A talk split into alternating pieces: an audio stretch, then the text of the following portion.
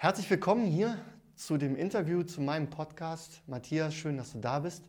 Stell dich doch mal vor, damit wir da draußen auch wirklich, damit jeder weiß, wer du bist. Also, ich bin Matthias Höfele, bin 45 Jahre alt, geboren in Bonn, bezeichne mich aber eigentlich, dass ich äh, kein richtiger Rheinländer bin, sondern ich bin schwäbisch erzogen.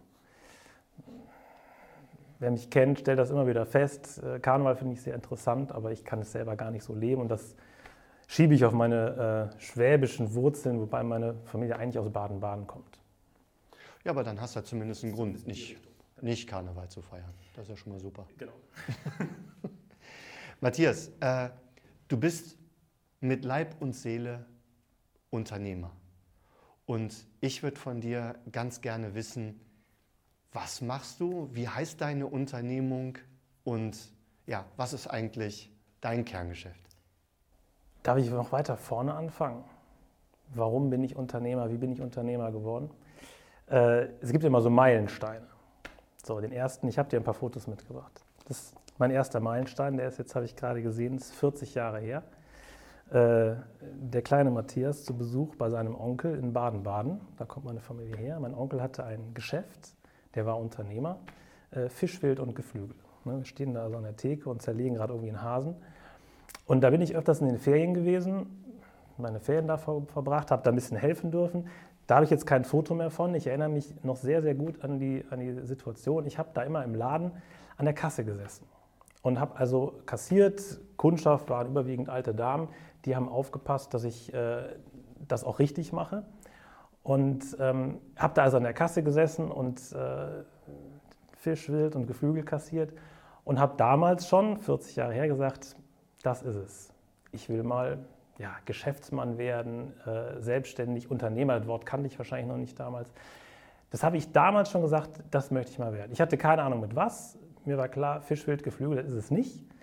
Aber ähm, ja, Unternehmer werden, würde ich heute sagen. Das habe ich damals eigentlich schon äh, gewusst, da geht es hin. Ist 40 Jahre her, hat noch nichts mit dem zu tun, was ich heute mache. Dann dürfte ich ja theoretisch, bevor wir jetzt nochmal weiter in die Geschichte einsteigen, nochmal mit meiner, äh, mit meiner Frage starten. Also was ist denn jetzt aber heute dann deine, deine Unternehmung? Heute ist meine Unternehmung ist die Firma Proki Kinderevents. Ähm, wir sind Dienstleister rund um das Thema Kind, so möchte ich sagen. Ähm, arbeiten fast ausschließlich für Unternehmen äh, die irgendeinen Bedarf rund um das Thema Kind haben. Ja, das kann ganz klassisch, ja, wir nennen uns Kinder-Events, Proki-Kinder-Events, das kann also ganz klassisch sein, irgendwie ein Sommerfest, eine Weihnachtsfeier, äh, eine Veranstaltung, ähm, die wir eigentlich kinder- und familienfreundlich machen. Meistens sind es keine reinen Kinderveranstaltungen, sondern eigentlich mehr Erwachsenen-Events, ähm, die wir mit unserer Dienstleistung unterstützen, dass sie eben auch für Kinder und Familien attraktiv werden. So. Aber das ist, ja, das Event äh, ist eigentlich nur ein Teil. Mittlerweile ist es wirklich das, dass ich sage, wir sind Dienstleister, Spezialdienstleister rund um das Thema Kind, weil es mittlerweile ganz viele verschiedene ähm, Projekte gegeben hat, Anfragen gegeben hat, ähm, die jetzt kein, kein, klassisches Event mehr sind, ähm, die sich aber mit dem Thema Kind beschäftigen, wo jemand äh, einen Bedarf hat, äh, eine Problemstellung hat, wo es um Kinder geht und wir kommen als Dienstleister und helfen da, lösen da bieten Lösungen an. Jetzt würde ich ja super gerne genau diesen Bogen spannen. Also du hast ja gerade eben den Einstieg gemacht, als du als kleiner Bub in der Metzgerei quasi schon das erste, die, ersten, die ersten Eindrücke von Unternehmertum eingesammelt hast. Jetzt bist du selber Unternehmer äh, und hast kurz erklärt, was ihr im Kerngeschäft macht. Wie kam es denn dazu, die Firma Proki Kinderevents überhaupt ins Leben zu holen. Ich habe irgendwas Leuten hören, da gab es mal eine Geschichte mit irgendwelchen Turnschuhen. Ich habe sie mitgebracht. Ungefähr so, ungefähr so müssen sie ausgesehen haben. Ich habe leider kein Foto mehr von den Original-Turnschuhen gefunden. Ähm, was hat es äh, mit den Turnschuhen auf sich und, äh, und mit Pro-Key Kinder-Events? Äh, nachdem ihr also gut, mir war irgendwann klar, warum ich, dass ich Unternehmer werden möchte. Aber das habe ich dann erstmal im Prinzip aus den Augen verloren. Ich musste erstmal lesen und schreiben lernen. Und, ähm, aber wie kommst du zu dem Thema Kinder und was hat das mit Turnschuhen zu tun? Ich bin, ähm, als ich acht Jahre alt war, das erste Mal als Messdiener mit in ein Zeltlager gefahren. Damals die Messdiener aus Holzlar, die sind, gehen jedes Jahr über, über Pfingsten, sind die Zelten gegangen, das machen die auch heute noch. Ähm, da bin ich als Achtjähriger das erste Mal mitgefahren, ähm, mit dem Fahrrad 40 Kilometer weit weg. Für einen Achtjährigen ist 40 Kilometer, also ungefähr das andere Ende der Welt. Eine Weltreise. Es ist eine Weltreise. Ich war weit, weit, weit, weit weg von zu Hause und ähm, habe da gezeltet mit Lagerfeuer und also ganz, ganz toll. Und ähm, ich hatte unter anderem diese besagten Turnschuhe, äh, das war mein Schuhwerk da. Und ähm, eines Abends, die Kleinen, die werden ja auch dann früh irgendwie in die Betten oder in die Schlafsäcke geschickt. Wir haben im Zelt gelegen und äh, sollten also schon mal, schon mal schlafen. Und ähm, dann wurde dieses Zeltlager wurde überfallen. Ich weiß bis heute nicht, ob das ein Fake war oder ob wir tatsächlich überfallen worden sind. Äh, auf jeden Fall hieß es plötzlich, alle raus aus den Zelten, äh, wir müssen das Lager verlassen, äh, das Lager wird überfallen. Und also der kleine achtjährige Matthias raus aus dem Zelt. Jetzt zeige ich dir nochmal diese Schuhe. Ähm, schnell in diese Schuhe und rein. Ich habe es also nicht geschafft, richtig in die Schuhe zu kommen. Und also so oben, ich sehe du hast ähnliche Schuhe an, oben reingerutscht und äh, Hauptsache die Wiese runtergerannt. Und wir mussten dann also, keine Ahnung, 500 Meter die Wiese runter bis ins Dorf. Da standen drei Häuser und da haben wir also Zuflucht gefunden. Ähm, Polizei gerufen, da kam auch ein Polizeiwagen. Auf jeden Fall auf dem Weg die Wiese runter, während des Rennens ähm, mit der ganzen Mannschaft da, habe ich meinen Schuh verloren. Okay, das klingt ja fast wie das Märchen mit diesem Schuh auf der Treppe. Ja, fast. Ein bisschen, die Geschichte geht ein bisschen anders aus, aber, äh, aber so in die Richtung. Ich habe also meinen Schuh verloren. Äh, so, dann laufen wir runter in das, in das Dorf, die Polizei kommt, äh, irgendwann wird die Lage geklärt und ähm, wir gehen wieder zurück der kleine Achtjährige, ich war glaube ich der Jüngste in, dem, in der ganzen Gruppe da, ist natürlich derweil dann sofort auf die geschultert worden. Irgendwer hat mich also dann getragen, sowohl runter ins Dorf als auch nachher wieder zurück. Und man hat mich in das, in das Zelt wieder gelegt. Aber für mich ist eine Welt zusammengebrochen. Ich habe meinen Schuh verloren. Mhm. Was soll ich zu Hause, wie soll ich das zu Hause ähm, der Mama erklären? Ich habe einen Schuh verloren. Der war weg. Es, äh, ich wusste nicht, wie das Leben jetzt weitergehen soll, weil mhm ich habe einen Schuh verloren. Und äh, naja, irgendwie bin ich darüber dann eingeschlafen und ähm, am nächsten Morgen stand der Schuh wieder vor dem Zelt. Okay. Irgendwer hat das mitbekommen, die sind nochmal über die Wiese. Aus heutiger Sicht natürlich kein Problem, war ja nicht weit, ne? Also kann nicht weggeflogen sein, aber für mich ist damals die Welt zusammengebrochen und am nächsten Morgen stand der Schuh wieder da. Das ist jetzt äh, fast 40 Jahre her, ich weiß es aber immer noch, und das hat, mich, das hat mir ein Gefühl der Geborgenheit gegeben. Das war eine, eine unübersichtliche Situation. Das hat auch mit, mit Stress, mit Angst wahrscheinlich auch zu tun gehabt. Und die haben mich also darunter getragen, die haben mich wieder hochgetragen, die haben mir nachher den Schuh wieder besorgt. Ähm, ich war da also wirklich ähm, behütet, beschützt, gut aufgehoben. Ich habe mich da unglaublich gut gefühlt. Mhm. Ähm, das hat mich so beeindruckt, dass ich in dieses Zeltlager dann ich glaube, 25 Jahre gefahren bin. Okay. Also je, ich habe kein Jahr ausgelassen, mhm. kein Jahr, mhm. egal was war. Äh, als Kind bin ich immer mit, mit, weitergefahren, später bin ich dann selber Betreuer geworden, bin jedes Jahr mitgefahren. Irgendwann war ich zu alt, bin aber jedes Jahr noch besuchen gegangen, weil es also wirklich emotional sehr mit diesem, mit diesem Zeltlager in Ziegenhardt ähm, verbunden war. Ich in einem Jahr ich mich, äh, war ich im Krankenhaus wegen einem Schleudertrauma. Ich habe mich gegen ärztlichen Rat selber entlassen, äh, selber, ähm, wie sagt man? Ja, entlassen. entlassen. Bist ne? Und bin dann dahin gefahren, weil es war Pfingsten, ich musste auf diese Wiese. Okay. Ähm, ich habe mich also da so aufgehoben gefühlt. Und ähm, ja, ich bin später auch selber Betreuer geworden. Mir hat diese, diese Jugend, dieses Zeltlager, später dann die Jugendarbeit in der Kirchengemeinde, hat mir so viel gegeben, ähm, dass ich irgendwann auch gesagt habe, will ich irgendwie zurückgeben. Mhm. Bin dann selber Betreuer geworden, habe dann 10, 15 Jahre selber Jugendarbeit gemacht in dieser Kirchengemeinde. Wahrscheinlich immer noch aufgebaut auf diesem, auf diesem Fundament. Ich habe damals das, das erfahren, wie, wie gut sich das anfühlt, wenn da jemand ist, der sich um dich kümmert. Mhm. Ja, okay. Im Prinzip ja fremde Betreuer, ähm, die sich damals um mich gekümmert haben, die meine unlösbaren Probleme im Griff hatten diesen Schuh wieder zu besorgen. Ähm, das wollte ich irgendwie zurückgeben, beziehungsweise den Kindern, die mir später anvertraut wurden, äh, als ich selber Betreuer wurde, habe ich immer das im Hinterkopf gehabt, äh, denen dieses Gefühl zu vermitteln, was ich damals erleben durfte. Mhm. So, das war die Motivation, äh, selber Jugendarbeit zu machen. Und im Prinzip treibt die mich heute noch an, ähm, dass ich jetzt immer noch mit dieser Motivation ja, Programme entwickle, Lösungen schaffe. Ja, die Firmen bezahlen das, aber am Ende ja für die Kinder, ähm, die mir in gewisser Weise anvertraut werden, auch wenn ich es heute selber gar nicht mehr mache. Ähm, sondern es nur noch organisiere, aber immer mit diesem Hintergrund, ich will etwas schaffen, dass die Kinder, die bei uns sind, ähm, ja, ein gutes Gefühl haben, sich auf, aufgehoben fühlen, geborgen fühlen ähm, und deswegen ja gerne bei uns eben sind. So.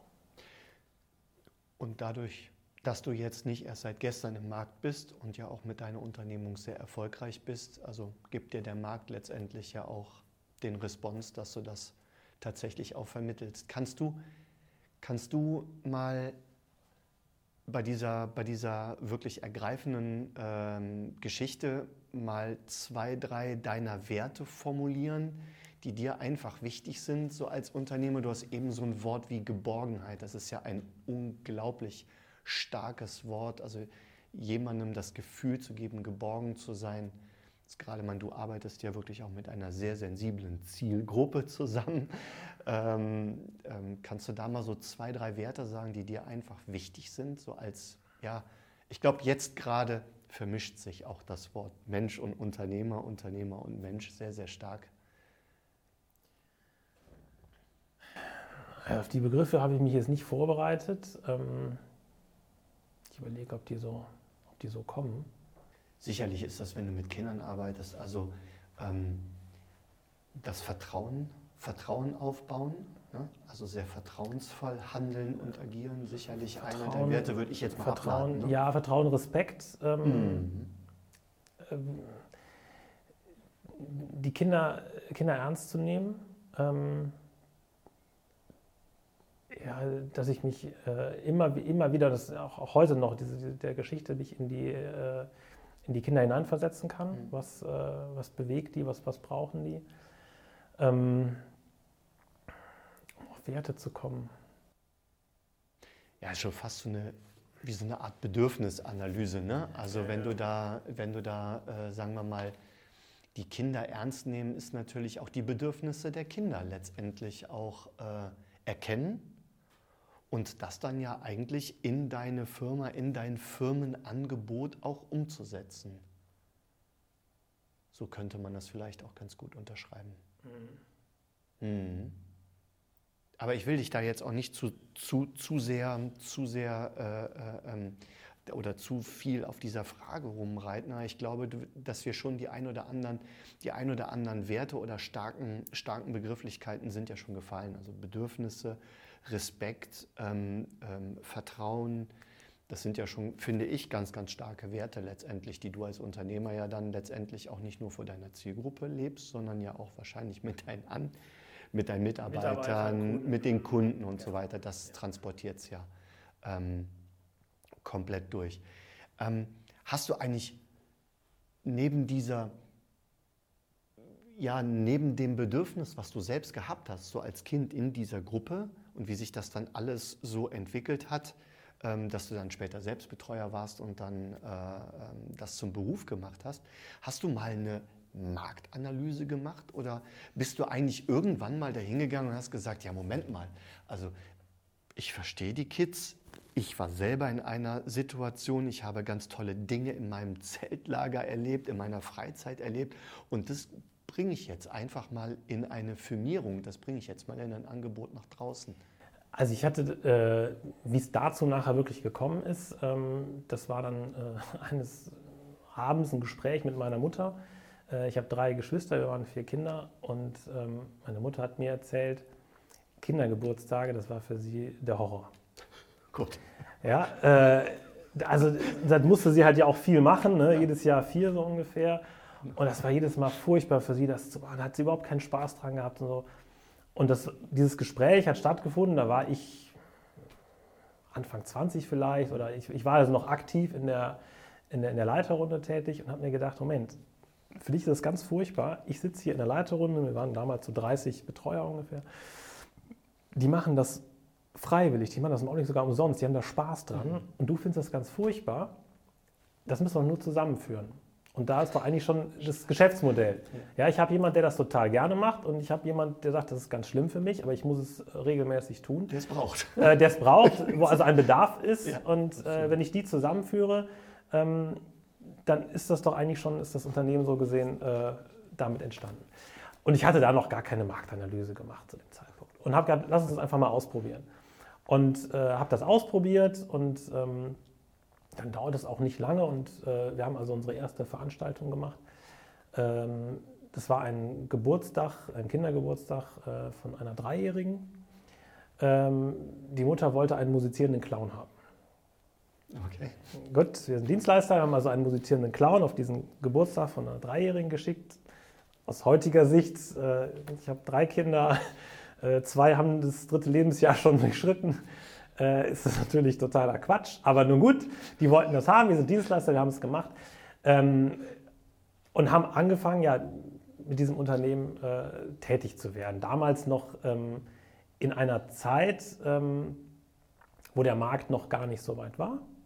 Ähm, ich habe das nur nebenbei gemacht, eigentlich auch gar nicht ernsthaft, um damit äh, erfolgreich und, und, Geld zu verdienen, als, als Haupterwerb zu sehen, sondern wirklich nur nebenbei zum Spaß um das, diese, diese, diese Kapazitäten, die ich da gesehen habe bei uns in der, in der Leiterrunde, Leute, die das gerne machen und es ja vielleicht welche gibt, wie meine Mutter, die äh, da gerne Geld für ausgeben, Hauptsache, sie müssen sich nicht darum kümmern, das zusammenzuführen. Ähm, habe ich also diese Firma gegründet, einen Flyer äh, gedruckt und den verteilt und dann kamen, mhm. ich weiß es nicht mehr, fünf, sechs Aufträge im Jahr, die wir äh, gemacht haben. Kindergeburtstag. Stark. Also es, es ging los und äh, ich habe das immer so ein bisschen als, als Hobby so nebenbei betrachtet. Und damals, äh, ganz ehrlich, war es mir teilweise, je nachdem, wo ich war, fast auch unangenehm, darüber zu sprechen, äh, dass ich als Mann mich in dem, äh, in dem Business Kinderbetreuung äh, aufhalte. Das konnte ich noch nicht jedem erzählen. Das war schon ein bisschen ja, komisch fast. Ne? Und ähm, habe damals auch noch, hat was völlig anderes gemacht. Äh, und äh, dann kam eigentlich, das lief ein paar Jahre, ich glaube so, fünf, sechs Jahre lief das so ein bisschen nebenbei, äh, mit einer kleinen Steigerung. Dann kamen ein paar Kindergeburtstage, dann kam auch schon mal irgendwie ein Rewe Center, der irgendwie so ein äh, Samstagstag, nicht Tag der offenen Türen, haben die immer auf, aber äh, so, so einen Familiensamstag hatte mhm. und wollte ein bisschen mehr Programm haben, hat das bei uns gebucht. Das war dann was ganz Großes mal. Und dann kam aber der eine, äh, der eine Tag, wo ähm, der World Team Cup bei uns angerufen hat. Sagt ihr was? World Team Cup? Nein. Tennis, te Tennis Team Weltmeisterschaft äh, in Düsseldorf. Mhm.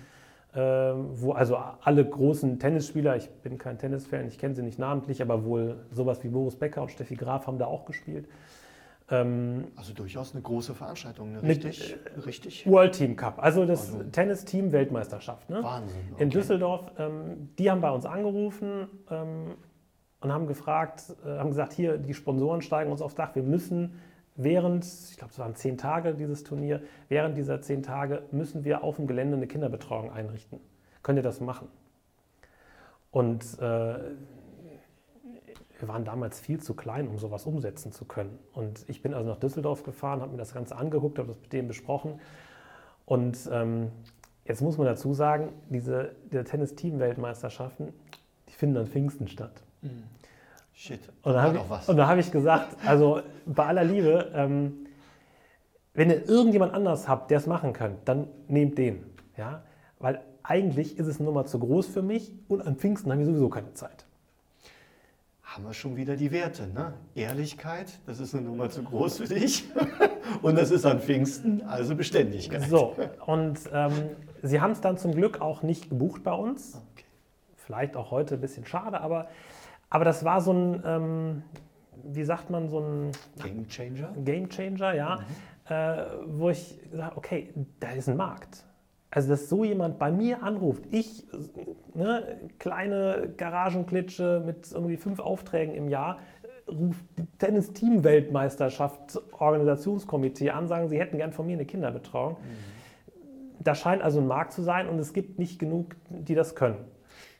Wenn ich da mal kurz rein darf, gab es denn damals schon letztendlich Marktbegleiter? Hattest du damals schon mal so ein bisschen recherchiert, ob das, was du da eigentlich tust, du alleine auf weiter Flur bist oder? Äh also es gab schon immer, auch als ich noch kleiner war, gab es schon den Zauberer, den sich die reichen Leute für den Kindergeburtstag gebucht haben. Genau, aber das ist ja eine Einzeldienstleistung. Genau, die gab es schon immer. Ähm, und es wird auch schon damals Agenturen gegeben haben, die halt dann nicht nur der Zauberer alleine, sondern die halt den ganzen Kindergeburtstag organisiert haben. So, das wird es auch damals schon gegeben haben. Aber ähm, so richtig ernstzunehmende, wie wir heute sagen, Kindereventagentur gab es noch nicht. Auch mit der Marktanalyse, die später gekommen ist, wenn ich dann sehe, meine, wie sagst du, Marktbegleiter, mhm. ähm, wann die gegründet haben, die haben alle so zu unserer Zeit oder später gegründet. Da ah, gibt es, glaube ich, kaum einen, der schon länger auf dem Markt ist. Okay. Wie sah denn dann quasi, also nachdem jetzt der große World Team Cup, das ja, Veranstaltungskomitee bei dir angefragt hat, das hat ja anscheinend wirklich was bei dir bewirkt, das hat dich irgendwie wachgerüttelt. Wie sah denn dann die weitere Entwicklung aus? Ähm, erstmal lief das, lief das noch so, äh, so weiter, dass wir also gesagt haben, ähm, ich hatte immer noch meinen Hauptjob und ähm, haben das nebenbei äh, gemacht. Und ähm, es gab noch einen zweiten Anruf und der äh, kam von der FDP. Ähm, die haben ihren Europaparteitag in Bonn gemacht, im, äh, im WCCB. Und haben gesagt, äh, wir vertreten Politik, äh, Familie und Beruf muss vereinbar sein. Wir brauchen bei dem Parteitag eine Kinderbetreuung. Könnt ihr das machen? Das war nicht an Pfingsten. Und das haben wir gemacht. Glück Ähm, das haben wir dann, dann durchgeführt. Und das war dann für mich, das muss so 2006, äh, 2005, 2006 gewesen sein. Ähm, das war so der Punkt, okay, also der scheint wirklich, das war nicht nur so eine Eintagsfliege, da ist, da ist ein Markt, da ist ein Bedarf, ähm, da, könnte was, da könnte was gehen. Ähm, jetzt hatte ich vorher, war ich, äh, ich war vorher schon Unternehmer, hatte eine, eine Agentur mit zwei Kompagnons ähm, im Bereich äh, Internet, ähm, Internetseiten haben wir gemacht, ähm, Telekommunikation und so. Da waren wir eine von Tausenden von Firmen in Deutschland. Äh, wir waren maximal mittelmäßig. Äh, es gab welche, die es viel, viel besser konnten.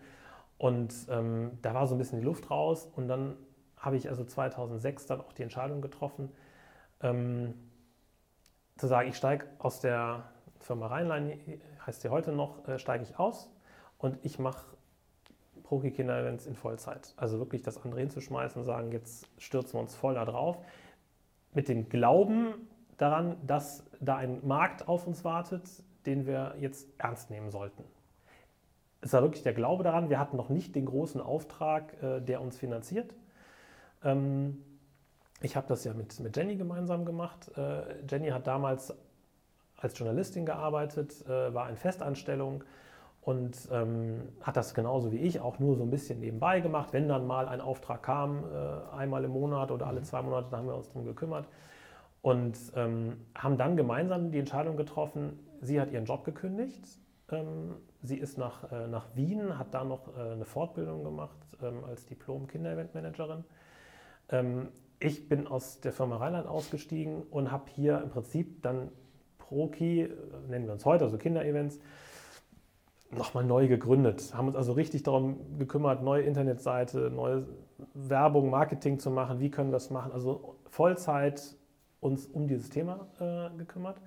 Und dann kamen auch mehr Aufträge, äh, dann kamen auch ähm, mehr Firmenaufträge. Vorher waren es dann doch überwiegend private Kunden, Kindergeburtstage, Hochzeiten. Und dann kamen also auch die Firmenaufträge. Und immer mit dem festen Glauben, dass das ist was, ähm, der Markt braucht uns und dieser Markt ist halt auch in diesen Jahren entstanden. Ähm, also da haben wirklich zwei erwachsene Menschen äh, ähm, ja, mit dieser Vision ihre Komfortzone verlassen, ihre festen, ihre festen Anstellungen äh, mit einem festen Gehalt und sind noch einmal voll ins Risiko gegangen, weil sie eben genau diesem Gedanken gefolgt sind. Ich möchte danken für diesen ersten, für diesen ersten Aufschlag, für, äh, die ganze, für die ganze Geschichte hinter Proki. Und ich freue mich mega, wenn ich dir gleich im zweiten Block ähm, die Fragen stellen kann, wie es heutzutage mit der Firma Proki bestellt ist, wie die Firma Proki Kinderevents heute im Markt steht. Ja, und dazu würde ich sagen, bleiben Sie dran. Das wird auf jeden Fall sehr, sehr spannend. Danke.